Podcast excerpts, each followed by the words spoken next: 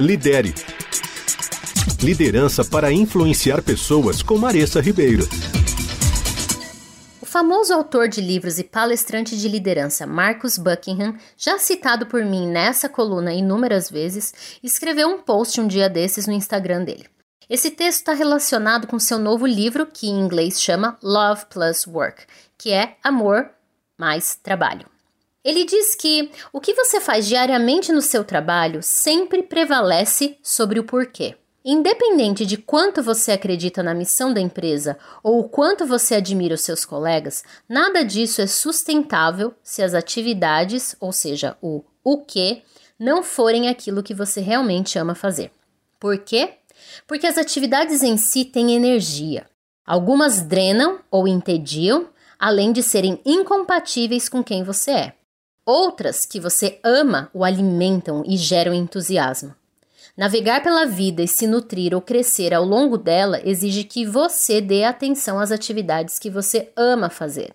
E claro que a gente não vai conseguir fazer apenas o que a gente ama, mas se a gente preencher o nosso dia com pelo menos algumas dessas atividades, o dia vai ficar mais leve.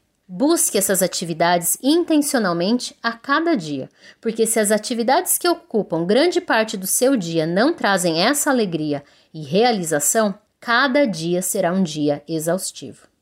Recentemente eu ouvi um relato de uma amiga que trabalhou por anos desenvolvendo atividades que não tinham nada a ver com as forças da personalidade dela e que não traziam essa alegria que eu tô falando. Ela estava sempre entediada. Resultado? Burnout. Por isso, para prosperar no trabalho, leve a sério o que você ama. Use as atividades do seu dia para você se nutrir. O o que que você faz importa tanto quanto o porquê. Como você pode fazer isso então? Primeiro, eu sugiro que você comece identificando que atividades são essas atividades que você ama. Divida uma folha de papel em quatro partes, quatro quadrantes, e leve com você para o trabalho. À medida que você for desenvolvendo suas atividades diárias, observe o que você está fazendo. Analise e coloque no canto superior esquerdo as atividades que você ama fazer e que você faz bem.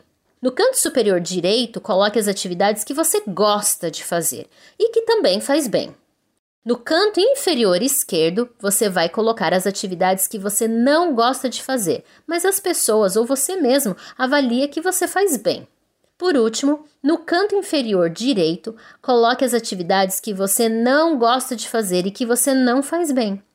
Os dois quadrantes inferiores vão revelar as atividades que drenam a sua energia e a sua disposição. Então, tente equilibrar e organizar o seu dia tendo tarefas que estão nos quadrantes superiores. Num cenário ideal, se você tiver essa oportunidade e se você estiver num lugar onde tem bons líderes, se possível, converse com essa liderança para você começar a avaliar se existe alguém na organização que faz bem e gosta daquelas atividades que estão nos seus quadrantes inferiores. Isso é muito poderoso e você vai ver os seus dias sendo muito mais produtivos e eficientes. Lidere. Liderança para influenciar pessoas com Maressa Ribeiro.